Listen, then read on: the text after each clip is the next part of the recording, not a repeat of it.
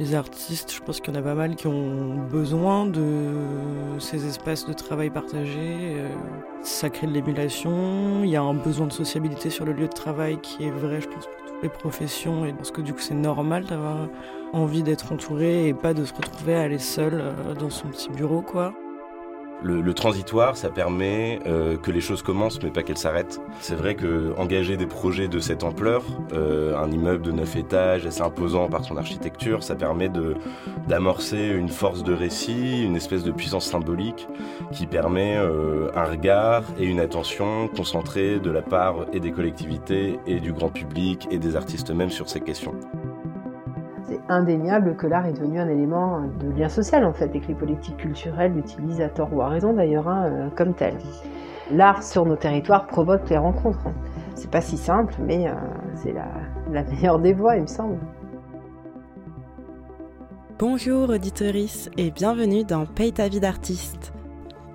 Un podcast produit par Manifesto 21 en partenariat avec Provence Art Contemporain pour analyser et déconstruire la précarité des artistes et travailleuses de l'art.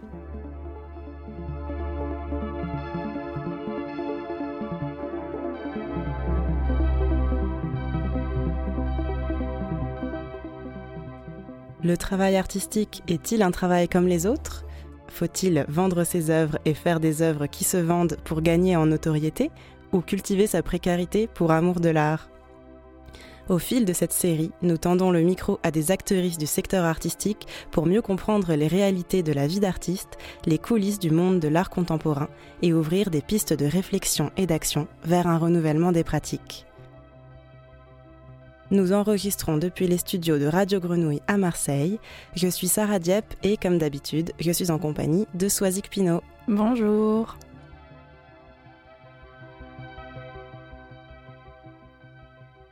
Pour ce cinquième et dernier épisode, nous souhaitons aborder la question de l'espace de création et parler d'atelier, cet endroit euh, parfois un peu fantasmé, tenu secret, qui n'ouvre que rarement ses portes au regard extérieur.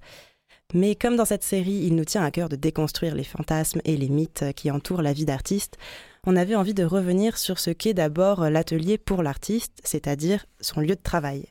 Il peut être individuel ou collectif, chez soi ou non. Il peut se louer sur le long terme ou être mis à disposition de façon éphémère. Dans tous les cas, il impacte la production par sa forme et son prix. On l'a vu au fil de nos précédents épisodes, l'économie des artistes est la plupart du temps précaire et instable, au moins à leur début, ce qui les conduit très souvent en périphérie des villes, puisque c'est là que les ateliers restent encore accessibles financièrement. On avait envie de clôturer cette première saison en s'intéressant à la posture des artistes par rapport à ces espaces qu'ils et elles occupent, aux quartiers qu'ils et elles investissent, avec les dynamiques urbaines que leur présence peut générer et euh, les paradoxes auxquels ils et elles doivent parfois faire face. Et pour en discuter, on a le plaisir de recevoir aujourd'hui sur ce plateau Louise Mervelet. Bonjour. Bonjour. Euh, Louise, tu es artiste plasticienne euh, multidisciplinaire. Tu es diplômée euh, de la Villa Arson à Nice. Et il y a quelques années, tu as cofondé l'atelier collectif Yves Connu, un artiste run space à Noisy-le-Sec. Et l'année dernière, tu étais résidente à la fondation Siminco à Romainville. En face de toi, on a Raphaël Azio. Bonjour. Bonjour. Raphaël, tu es coordinateur artistique chez Yes Camp, une association qui est spécialisée dans la réhabilitation d'espaces vacants. Tu as notamment chapeauté euh, la gestion du projet Bureaupolis à Marseille, un immeuble de bureaux euh, qui était dans le 8e arrondissement, euh, transformé en atelier d'artistes et en studio de création pour près de 250 artistes. Le projet a duré 18 mois et s'est achevé en juin dernier. Alors, on l'évoquait en présentant l'épisode, les artistes s'installent souvent en périphérie des villes ou dans des quartiers qui sont en marge, en premier lieu pour une question de moyens. Donc, euh, pour revenir un peu sur euh, qui occupe quoi, euh, il y a 8 artistes sur 10 qui disposent d'un espace de travail qui leur est dédié pour produire. mais cet espace, il vient aussi avec le temps, parce que 40% de celles et ceux qui ont moins de 30 ans n'ont pas encore d'atelier. Donc en effet, il faut des moyens pour bénéficier d'un atelier. Et paradoxalement, c'est aussi l'atelier qui va permettre des meilleures conditions de travail, de s'épanouir aussi dans certaines pratiques, et donc d'accéder à des rémunérations plus justes. Il y a certaines villes qui proposent des ateliers à loyer modéré pour euh, les artistes, parfois même des ateliers logement. Mais les places sont rares. Souvent, ce sont des profils qui ont déjà une certaine notoriété ou qui justifient euh, d'une activité assez soutenue qui vont décrocher ces opportunités. Et les artistes qui débutent et qui auraient euh, le plus besoin des ateliers d'artistes des villes n'en bénéficient pas souvent ou assez rarement.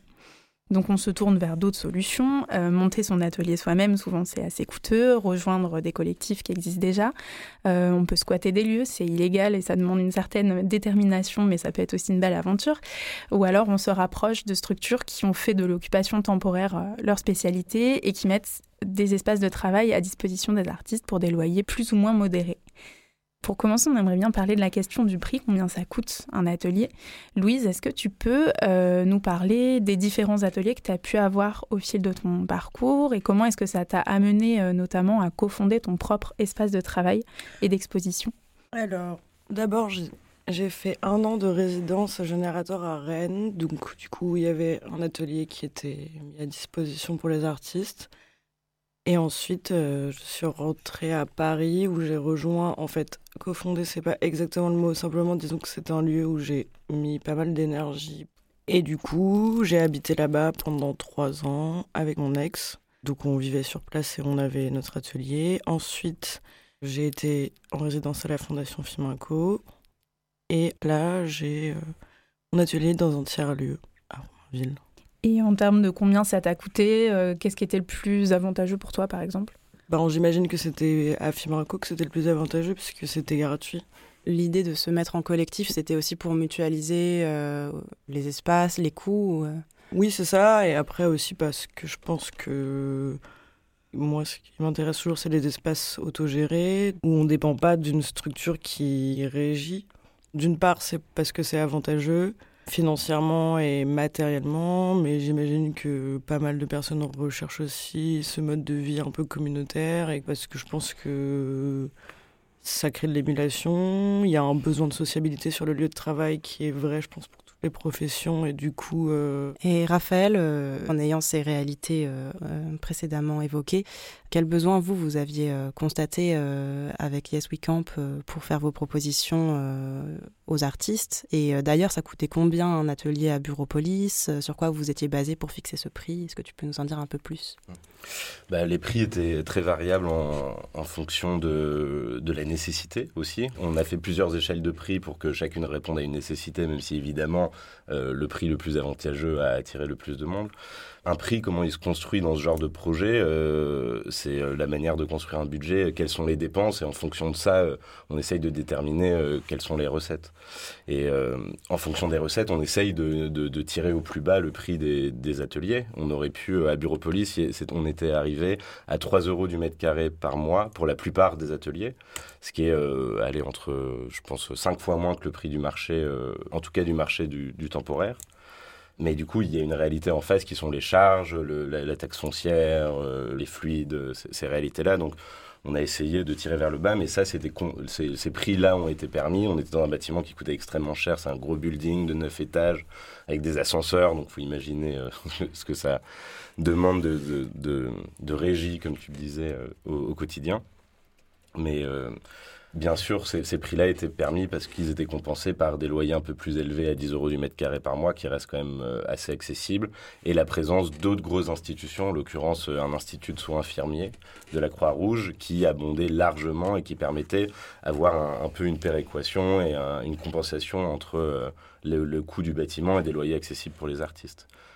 Euh, on a réussi à, faire ces prix du 3 euros du mètre carré, qui sont presque les prix euh, des ateliers subventionnés de la ville de Marseille, qui ne sont pas entièrement gratuits, mais qui sont à 1,8 euro. On avait cette nécessité en tête de proposer des, loyers les plus, bas possibles.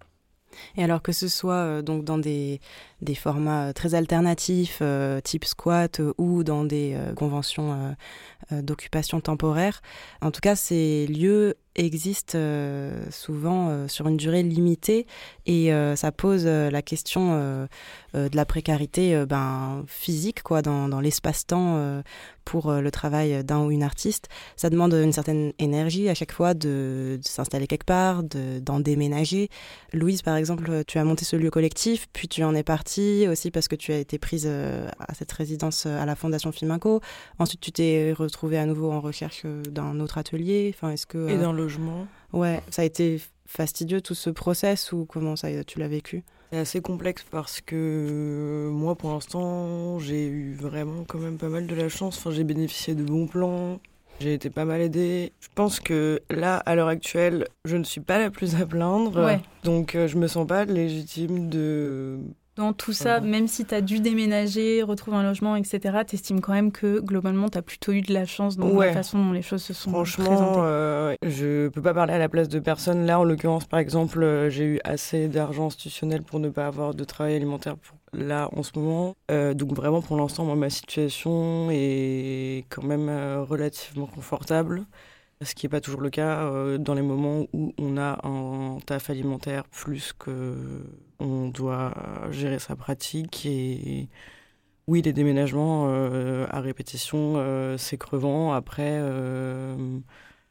on n'a pas du tout les mêmes modes de vie que nos parents par exemple qui ont choisi je sais pas avant la trentaine de s'installer avec leur conjointe dans une vie où ils allaient avoir euh, peut-être deux, trois jobs dans leur vie, mais où en tout cas ils favorisaient une sécurité euh, financière et de confort. La classe sociale artiste, disons, qu'on va plutôt définir ça en tant que classe socio-professionnelle, c'est pas du tout les mêmes aspirations et du coup, euh, j'ai pas un mode de vie franchement nomade. Je connais des gens qui ont un mode de vie, bah, des gens qui squattent, qui ont un mode de vie vraiment nomade et c'est dur. Après, non, ceci dit, je connais aussi d'autres personnes de, de, mon âge qui sont artistes, qui aiment bien, ceci dit, être assez pépères mm. euh, dans leur appart, mais je connais aussi euh, d'autres profils que ça dérange pas d'être un peu trimballé. Quoi. Ouais.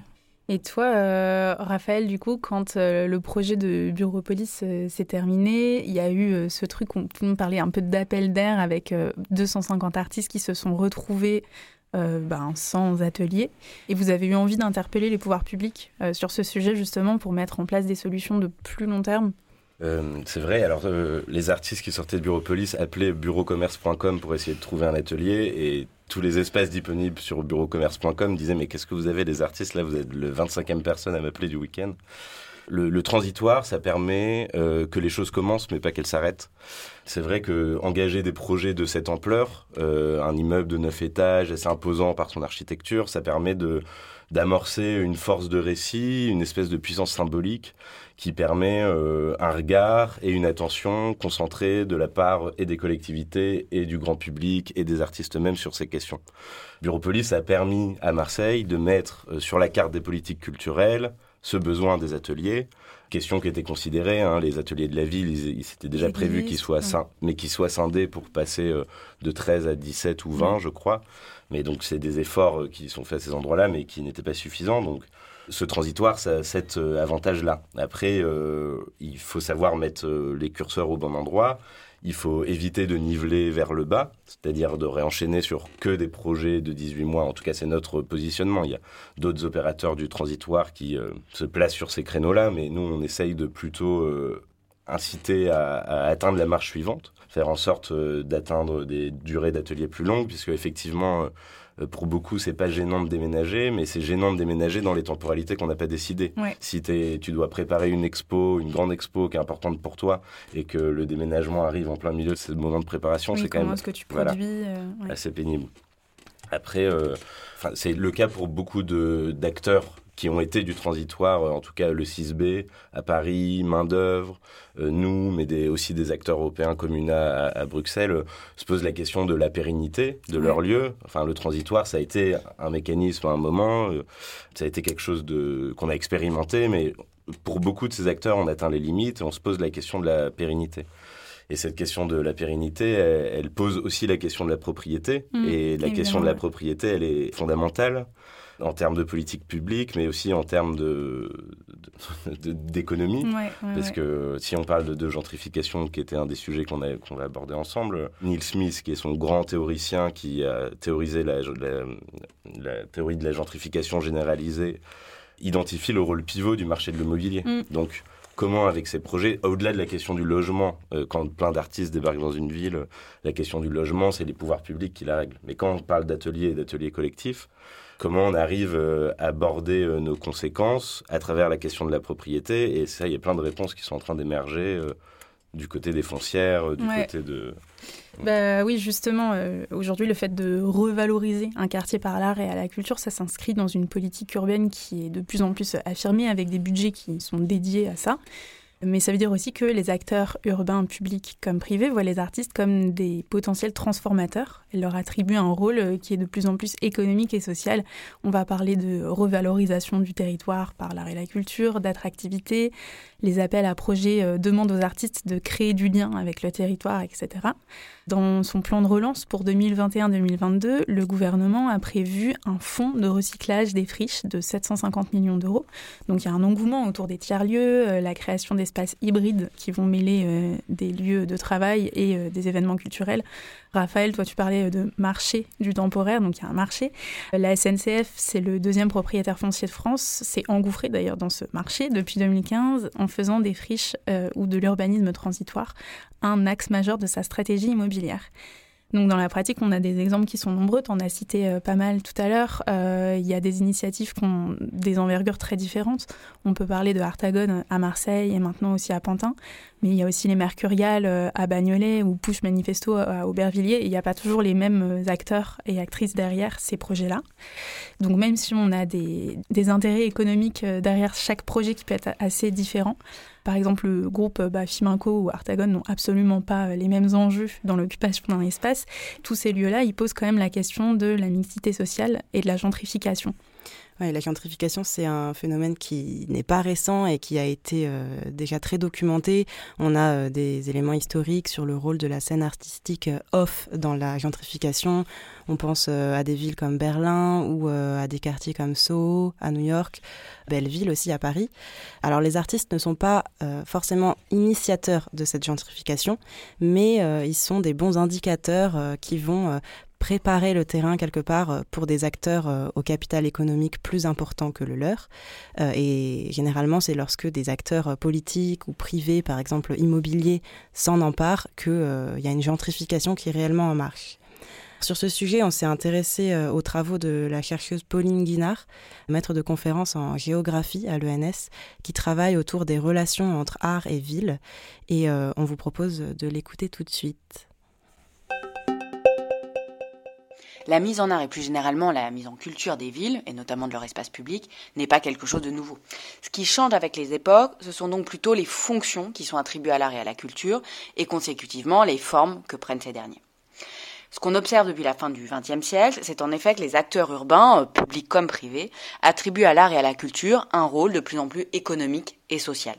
Ils demandent en effet aux artistes de redonner de la valeur symbolique, mais aussi de la valeur économique aux espaces, à travers par exemple les politiques de régénération urbaine euh, qui vont utiliser l'art dans le cas de friches culturelles, tout en créant ou en recréant du lien entre les populations et les lieux. Or, selon le type de politique et de projet euh, concerné, les habitants n'ont pas la même place. Ils peuvent être aussi bien les destinataires, les publics, ou bien encore, dans des formes d'art plus participatives, les producteurs de cet art. Et bien évidemment, ce n'est pas un processus binaire. Une même politique peut être à la fois incluante et excluante, mais pas pour les mêmes personnes, ni selon les mêmes temporalités. Toi, Louise, en tant qu'artiste, est-ce que tu aspires à t'inscrire sur euh, un territoire et euh, comment aussi tu vas intégrer ces questionnements dans tes choix de vie et dans ton travail? Euh, moi, je suis relativement inscrite, bon gré mal gré, sur un territoire qui est celui du 93, parce que c'est celui où j'ai vécu le plus et du coup j'ai le plus travaillé. La façon dont je conceptualise quand je produis, c'est d'essayer de faire cohabiter. Euh, enfin, quand je suis dans mon atelier, j'ai un processus de travail très formel, mais qui est guidé par un protocole conceptuel quand même assez précis, mais qui est un peu en suspens. Euh, enfin, c'est-à-dire que je travaille pas de manière illustrative au où je produis. Et l'idée, c'est de mixer deux corpus. Donc, un vraiment euh, dans le champ de, du féminisme intersectionnel, du transféminisme, des queer studies, de la science-fiction féministe, de la littérature et puis euh, de ce que je vois, de ce que j'observe euh, de pratiques militantes et radicales. Hum, et l'autre corpus, du coup, il est vraiment plus dans le champ de la culture populaire beaucoup le cinéma au début, moins maintenant, mais disons que j'emprunte des codes à la culture pop qui passent par euh, le choix euh, des couleurs, euh, des matériaux utilisés, aussi une pratique du glanage, donc j'intègre des objets que je trouve et que j'amasse et que je collectionne et que je laisse un peu en macération dans mon atelier, dans mes sculptures. Et l'idée c'est de partir du principe que les objets ils ont un ancrage sociologique, donc quand euh, la personne reconnaîtra peut-être ce que c'est, ça va lui renvoyer à sa propre subjectivité et en même temps univers, un imaginaire collectif plus vaste. Et du coup, je sais pas, enfin, en tout cas, en pratiquant de cette façon, l'idée c'est de d'essayer de produire des formes qui soient à la fois complexes et en même temps accessibles et pas élitistes et du coup qui touchent un public vaste parce que Enfin, ça ne m'intéresse pas. Je ne trouve pas ça souhaitable de m'adresser à un public de spécialistes ou de professionnels de l'art. Du coup, euh, j'ai quand même pu constater que, en exposant dans certaines institutions, ben, on partage. N'y a pas de mixité dans le public, en fait. Ça n'atteint pas grand monde d'autre que celui des professionnels et celui de l'art. Enfin, c'est quand même très en vase clos, quoi. Du coup, ben, j'ai l'impression qu'en évoluant dans des milieux plus alternatifs, euh, ça permet de toucher, euh, de communiquer, de partager euh, avec d'autres personnes qui sont pas dans ce champ de l'art et d'avoir un public qui soit plus mixte socialement. Je suis content d'avoir eu la chance de pouvoir montrer des trucs dans des tiers-lieux, hautes assos, etc. que je côtoie. Je remercie ces structures finalement, quand on fait de l'art dans des espaces qui ne sont pas a priori faits pour faire de l'art, peut-être ça va toucher plus facilement parce qu'il va se situer dans des endroits plus inattendus et pas dans euh, la galerie habituelle ou. Euh, oui, c'est ça, et euh, que c'est des lieux qui sont plus ancrés réellement dans... sur un territoire, dans un quartier, donc où il y a de la vraie convivialité avec le voisinage, et où les gens se sentent légitimes d'aller aussi, parce que enfin, il y a beaucoup de personnes qui se sentent pas légitimes de mettre les pieds dans un centre d'art ou un musée, euh, voire qui savent même pas que ça existe un centre d'art. C'est payant. Plein de barrières. Il y a beaucoup de facteurs. C'est des lieux de domination symbolique d'une certaine culture, genre bourgeoisie élitiste quand même. Enfin, il y a des centres d'art, surtout que les centres d'art, c'est quand même des structures artistiques qui permettent des formats vraiment expérimentaux. Donc euh, ce serait vraiment euh, malhonnête de dire qu'il y en a qui font pas ce travail euh, de partage avec le quartier, de proposer des ateliers et des formules pédagogiques aussi pour les enfants qui vivent autour. Enfin, oui, oui, puis il y a des centres d'art qui sont euh, d'ailleurs au fin fond euh, de euh, la campagne, de je sais pas où, enfin, s'ils sont pas tous très urbains. Mais donc, du coup, par exemple, en tout cas, grosse différence entre centre d'art et fondation ou fondation, il n'y a pas de mixité sociale, je trouve, dans le mm. public. Mm. Alors que le centre d'art, il y en a déjà, il y a beaucoup plus. Enfin, fondation, c'est des structures qui ont un réel ancrage territorial. Oui, puis c'est peut-être plus dans leur mission. Et eh bah, ils ont les subventions, il y a aussi les subventions mm. qui. Enfin, c'est dans leur mission, en effet. Raphaël, euh, justement pour essayer de favoriser cette mixité euh, sociale euh, dans ce genre d'initiative et pour que l'art ne soit pas juste un faire-valoir un peu hors sol, comment vous réfléchissez à tout ça bah, ça fait une, bonne transition entre le transitoire qu'on a évoqué tout à l'heure et la dynamique tiers-lieu, qui ont été un peu des dynamiques croisées ces dernières années. Donc tiers-lieu, ça englobe des réalités très diverses. Hein, c'est un peu un, nom fourre-tout, mais ce qui est sûr, c'est qu'il y a une volonté dans ce qu'on qualifie de tiers-lieu de euh, diversité d'usage, hybridité et faire cohabiter des fonctions euh, sociales très différentes. Nous, on a, on, a fait ça, on a commencé par faire ça au Grand Voisin, qui était du coup euh, dans le 14e arrondissement de Paris, dans lequel il y avait des locaux d'activité, des artistes, une programmation, une ouverture publique et 600 personnes qui étaient hébergées dans différents foyers d'hébergement d'urgence. Et en fait, euh, sur la question de la gentrification, pour avoir des, conséquences saines dans l'espace urbain, passer ces bonnes alliances, là, donc faire des lieux qui sont intersectoriels, qui croisent à la fois le travail social, euh, cette démarche euh, voilà, de création artistique, c'est des lieux assez intéressants pour ça parce qu'ils ils permettent de, voilà, de border un peu, de ne pas avoir des artistes qui arrivent et qui font leur space. Leur... Mais comme tu le disais, favoriser l'appropriation voilà, de, des personnes, des riverains autour. À Cocovelten, il y a eu vraiment le fait de transformer la cantine en lieu de production alimentaire pendant le confinement. On a réussi à vraiment s'inscrire dans un territoire. on voit les conséquences euh, aujourd'hui de et ces potentialités des lieux euh, intersectoriels euh, à montrer de l'art dans des contextes qui ne soient pas que de la monoculture artistique forme de permaculture, euh, mais tout en gardant une certaine exigence, en mettant les bonnes personnes aux bons endroits. On peut avoir des directions artistiques et éditoriales affirmées. Il euh, n'y a pas forcément un nivellement vers le bas de la qualité de ce qui est produit. Au contraire, je pense que c'est porosité, quand on travaille avec des artistes qui ont cette volonté-là d'ouvrir leur pratique au champ social, elle est très forte. Et on est dans un siècle où la crise climatique, elle arrive et euh, on va devoir il y a deux types de réponses face à ce constat-là, qui est des données chiffrées partagées par tout le monde. C'est soit on croit euh, euh, d'une polarité en, une avancée technologique qui va nous sauver, soit en notre refonte de notre mode, de notre agencement économique et social. Donc je pense qu'à l'heure d'aujourd'hui, se retourner vers nos cohabitations, nos interdépendances, euh, c'est le travail de siècle. Donc je pense que l'art et la culture ont toute cette place là-dedans. Et les artistes peuvent être des agents effervescents dans leur capacité à rendre sensibles ces enjeux-là. On a eu envie de donner la parole à Céline euh, Gisleri, qui fait partie euh, de Voyons Voir. C'est une association qui accompagne euh, des artistes en leur proposant des résidences, notamment sur le territoire du pays d'Aix, sur cette question de voilà, est-ce que on peut, on, veut vraiment transformer un territoire par la culture? Euh, l'art euh, peut révéler un territoire euh, quand il l'étudie, quand il travaille sur son histoire, sur ses habitants, sur sa géographie, sur sa géologie. En questionnant, l'art, ça peut vraiment aider à comprendre notre cadre de vie, en fait, là où on habite. Ça peut aider le territoire à se comprendre lui-même, en fait. Il peut aider ses habitants à s'approprier ce territoire, à le découvrir puis à se l'approprier. Et euh, bah, l'artiste, par son action, euh, peut toujours trouver quelque chose à valoriser sur n'importe quel territoire, j'ai envie de dire. Il y a des pouvoirs publics qui le comprennent très bien et d'autres euh, toujours pas.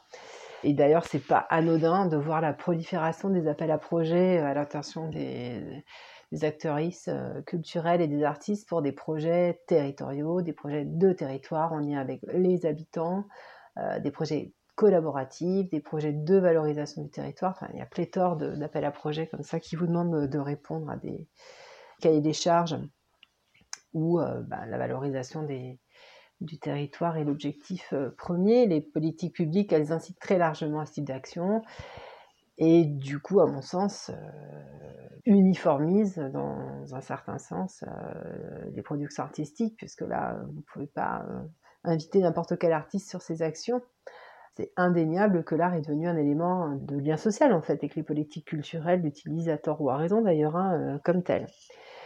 D'un point de vue plus pragmatique, euh, bah, l'art et la culture plus largement amènent indéniablement une attractivité sur le territoire. On avait l'exemple de Bilbao, on a maintenant celui d'Arles. Ça prouve bien que l'implantation d'une industrie culturelle sur un territoire peut changer complètement la donne sur ce territoire. Alors Céline euh, Gisleri, qu'on entendait à l'instant, elle le souligne bien, euh, on donne de plus en plus aux artistes euh, un rôle social. En tout cas, c'est souvent quand ces artistes endossent ce rôle euh, qu'on veut bien leur reconnaître une place euh, et une valeur économique. D'ailleurs, c'est presque souvent la condition sine qua non pour prétendre à des subventions ou des bourses euh, quand les artistes interviennent dans les écoles, animent des ateliers, bah, par exemple avec l'initiative Rouvrir le Monde. c'est à ce moment-là qu'on veut bien les payer volontiers. Est-ce que c'est le rôle d'un ou une artiste d'assumer ces fonctions de revalorisation du territoire, un rôle qui est du coup non seulement esthétique mais vraiment aussi euh, économique euh, et social J'imagine que ça dépend du projet. C'est aussi une compétence de travailler comme ça, donc je suis pas sûre que ce soit quelque chose qui soit ultra développé dans l'apprentissage des beaux-arts quand on y est, donc c'est quelque chose qu'il faut une compétence à acquérir. J'ai l'impression que les artistes peuvent essayer de tordre leur pratique euh, dans plein de sens pour euh, la contextualiser par rapport à tel ou tel euh, appel à projet ou candidature, mais il y a des moments où ça a ses limites. Enfin, je pense que parfois c'est intéressant. Enfin, ça peut amener à travailler d'une manière intéressante, nourrissante, etc. Parfois, quand il y a juste la contrainte économique et de il faut s'institutionnaliser, ben, ça peut être stérile parce qu'il y a des. Toutes les pratiques collent pas à tous les appels à projets et il y en a il y a beaucoup d'artistes et peu de subventions. Enfin, quand même, euh, j'ai l'impression globalement. Donc, euh, c'est dur, c'est hyper compétitif. Et je pense que du coup, euh, il y a plein d'artistes qui vont avoir envie de tenter plein de trucs dans l'espoir de progresser dans leur pratique, etc. Enfin, qui vont se faire bâcher du coup euh, à tort ou à raison, mais enfin qui sont pris dans ce processus quoi de fonctionnement euh, qui est du coup une échappatoire à, un milieu franchement mercantile qui va être euh, celui de la galerie, etc. Qui pareil. Mmh. convient pas du tout forcément à tout le monde et puis bon de toute façon la valeur marchande de l'art c'est quelque chose de franchement questionnable, je pense. Enfin... Ce qu'on peut remettre en question, c'est euh, du coup l'artiste, il devient, euh, enfin, il doit faire du social. Et est-ce que c'est pas un peu questionnable aussi euh Alors, j'ai l'impression que je sais pas que les profils de gens qui font de l'art à l'heure actuelle sont des profils de gens qui ont quand même ce truc de, de bien aimer ça. Bah, c'est pas du tout le cas de tout le monde, mais moi, je suis entouré de gens qui apprécient quand même ce truc d'utilité sociale, quoi, qui sont mus par ça. Après, je pense que ce qui est pas évident, c'est de trouver euh, comment l'exercer de manière pertinente. Et du coup, est-ce que ça va se faire par l'art ou est-ce que faut faire autre chose à côté, quoi? Est-ce que les artistes doivent faire du social?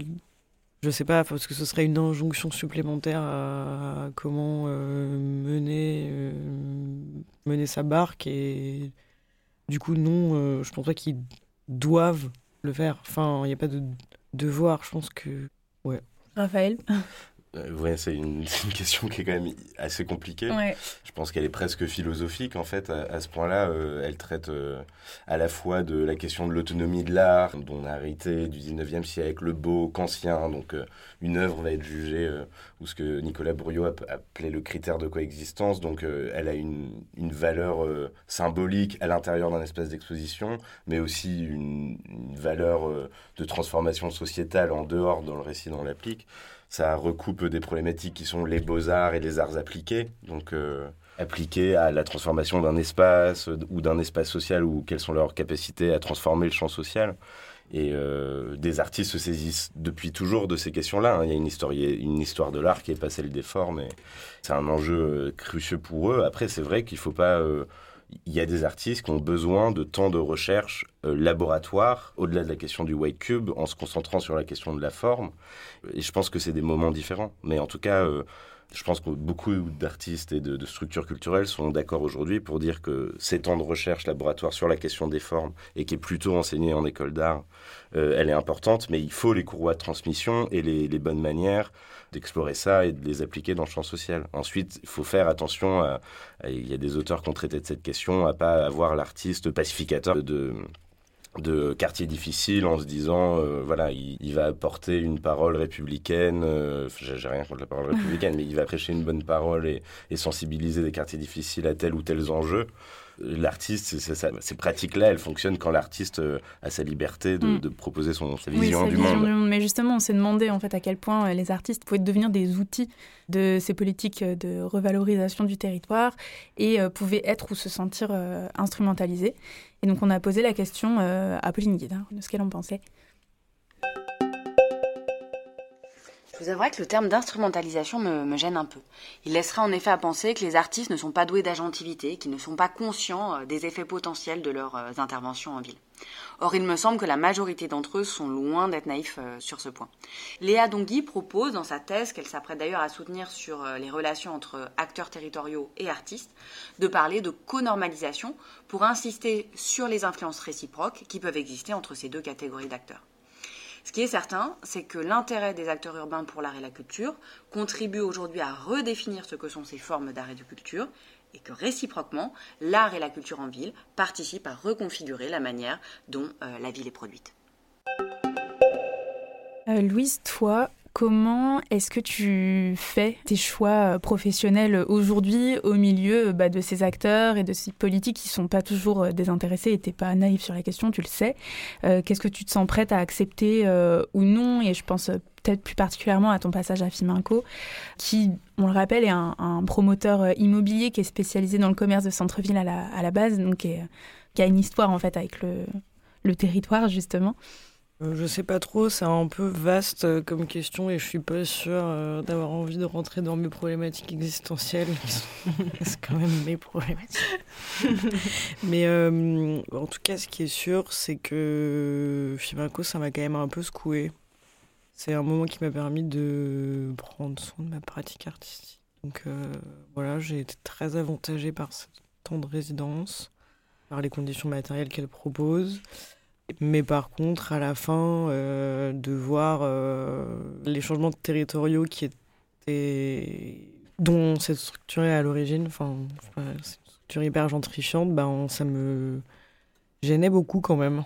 Je crois que là, pour l'instant, j'ai plus trop envie quoi, de me retrouver euh, dans ce genre de truc.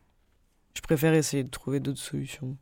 Ouais, ça t'a mis dans une posture enfin, qui t'a mis mal à l'aise. euh. Ouais, ça m'a mis mal à l'aise. Après, euh, j'ai pas, enfin moi en tant qu'artiste, j'ai été très bien accueillie là-bas, on m'a très bien traité. euh, Enfin, Oui, ça reste une opportunité, je veux dire, euh, euh, j'ai rien à reprocher. euh, on va pas parler de film à des heures, mais enfin, donc il y a rien de personnel ou, enfin voilà, genre en tant que structure Mm. artistique, euh, c'était très ok quoi. Mais plus largement, par contre, les enjeux liés à la présence de ce genre de structure à cet endroit, dans ce type de quartier, ville, euh, département, et ouais non, à la fin, je, ça me mettait pas bien quoi. Et quand on voit euh, en fait ces énormes euh, acteurs privés ou publics s'intéresser à l'art contemporain, on, on se demande un peu au fond euh, pourquoi on projette autant en fait sur la figure de l'artiste et euh, qu'est-ce que ça révèle de la perception euh, qu'on a de l'art. Parce que les artistes pourraient très bien être considérés comme n'importe quelles autres travailleuses au final, mais on voit bien que leur présence est un peu recherchée, entourée d'une aura qui, qui parfois les dépasse et qui repose encore largement sur une conception de l'art très bohème. Est-ce que, à votre avis, il est possible de démystifier ça? En fait, euh, ce qui est fascinant, c'est que voilà, Nathalie Henich en parle beaucoup, euh, l'élite artiste. euh, c'est des sujets voilà, qui sont apparus à la fin du 19e siècle, cette figure de l'artiste, créateur, génie, solitaire. à un moment où aujourd'hui on est beaucoup plus dans l'artiste opérateur qui tisse des récits et, et des formes entre elles. J'ai l'impression que ça fait très longtemps que beaucoup de monde essaye de se séparer de cette figure-là. Pourtant, elle est toujours présente. Euh, L'artiste seul dans son atelier en train de créer, alors qu'on on est dans des réalités euh, quand même beaucoup euh, d'ateliers partagés.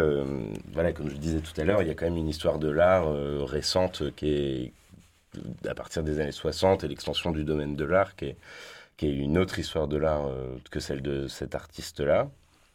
Après, la question de l'instrumentalisation de cette image-là par des fondations, enfin, je pense que c'est un autre sujet. La question, c'est la, la su- la transformation symbolique d'un territoire où des artistes vont.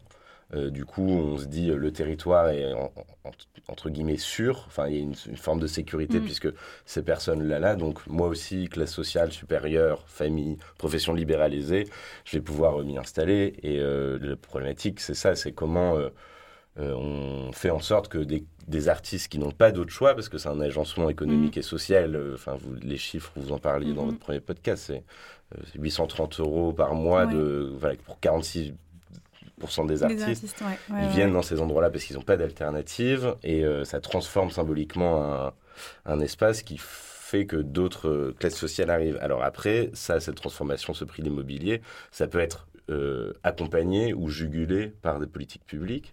À Marseille, il y a eu les deux. Hein. On a Mm. eu pendant vraiment une, une municipalité qui a vraiment ch- cherché ce phénomène.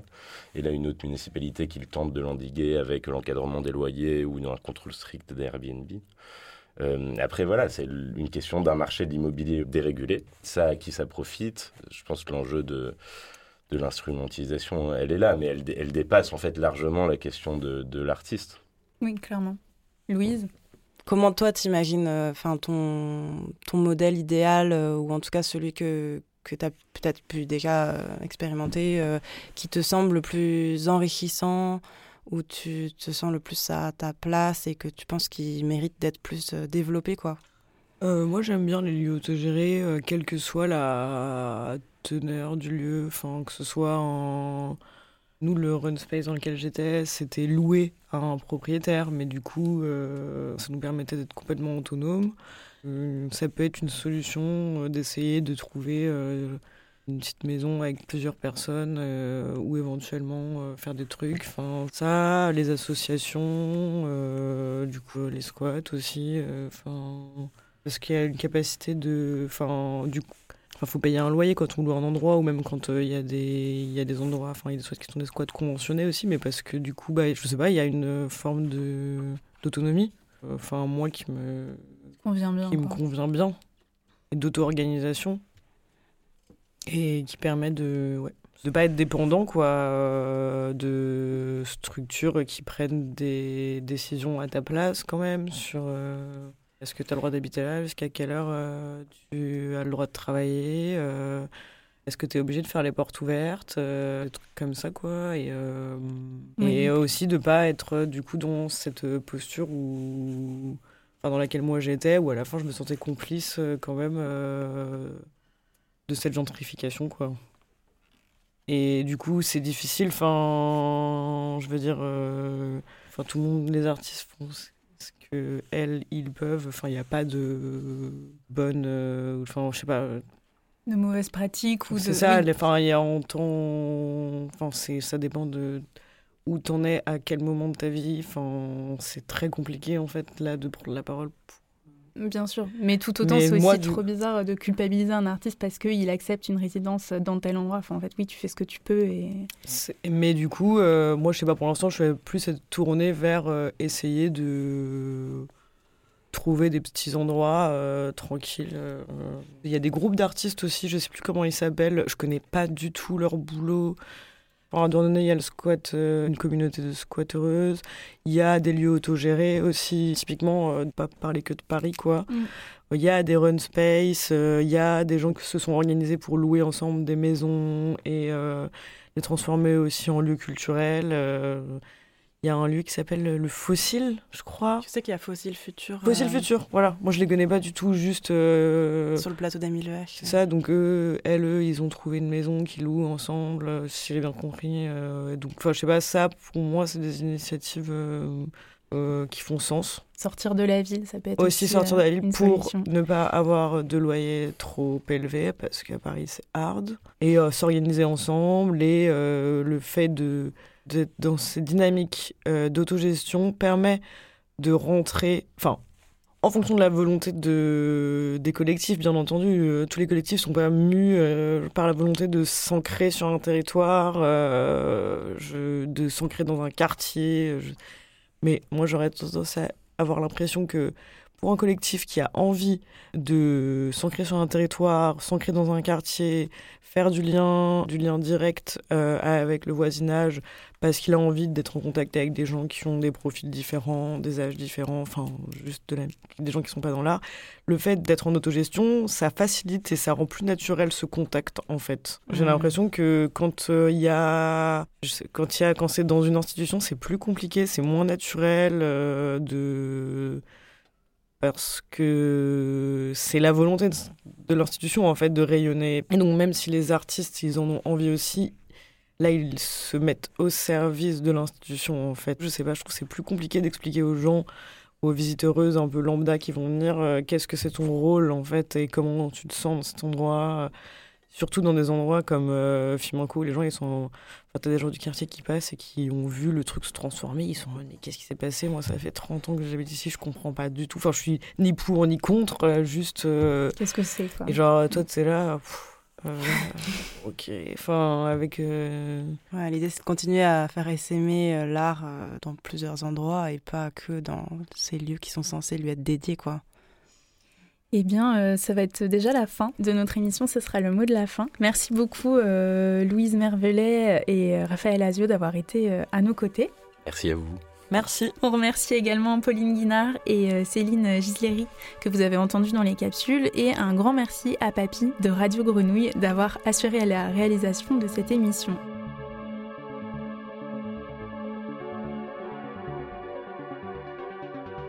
C'était le cinquième et dernier épisode de la première saison de Paye ta vie d'artiste, un podcast produit par Manifesto 21 en partenariat avec Provence Art Contemporain. Si vous avez aimé cet épisode, n'hésitez pas à le noter et à le partager autour de vous. Cet épisode a été écrit et réalisé par Soisic Pinault et Sarah Dieppe avec l'aide d'Anne-Charlotte Michaud. L'habillage musical est signé Alexis Schell. Vous pouvez réécouter ce podcast sur toutes les plateformes d'écoute, ainsi que sur le site de Provence Art Contemporain et sur manifesto-21.com.